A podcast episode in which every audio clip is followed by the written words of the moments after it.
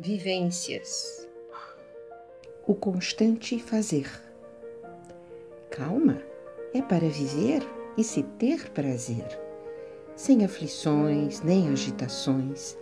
Esqueça o problema, mude o tema. Relaxe, seja feliz. Torne-se um aprendiz. Aprenda a cada momento. Não tenha constrangimento. Perceba o que acontece é um viver em prece. Não perca um instante, mude o semblante. Fácil é falar, difícil para executar.